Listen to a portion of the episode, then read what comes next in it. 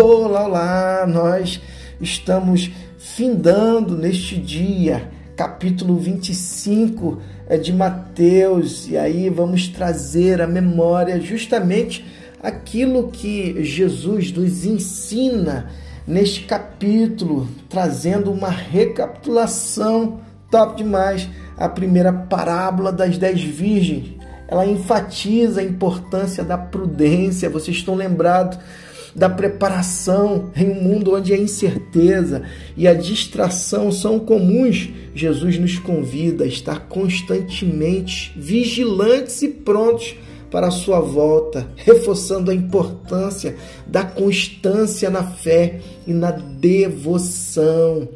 A segunda parábola dos talentos nos lembra de que todos nós recebemos dons de Deus e temos a responsabilidade de usá-los para o bem do reino, para a manifestação da justiça de Deus em um tempo em que a comparação e a competição são intensas. Esta parábola reafirma a singularidade dos dons de cada pessoa e a necessidade de usá-los sabiamente. Não importa quão grande ou pequeno seja, use, arrisque, invista. A terceira e última parábola do julgamento final destaca a necessidade de serviço amoroso aos necessitados. Vocês estão lembrados? Em uma era de individualismo, indiferença, não, não podemos ser é, como os bodes, indiferentes, individualistas, egoístas, pensando no seu próprio umbigo. Faria pouca meu pirão primeiro, não.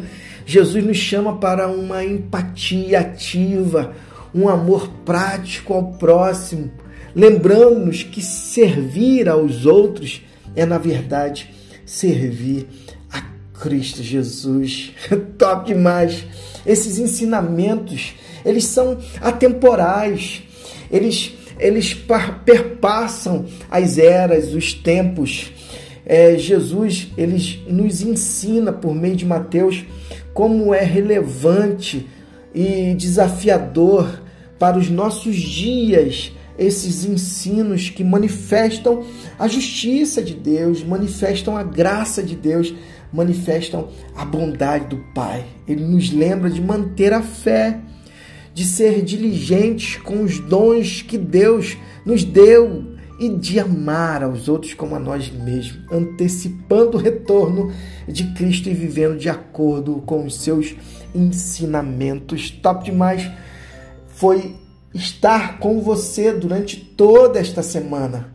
Que a palavra de Cristo ministrada ao seu e ao meu coração possa frutificar, gerar fruto e que esse fruto permaneça e que a glória de Deus seja manifesta na vida de cada um de nós.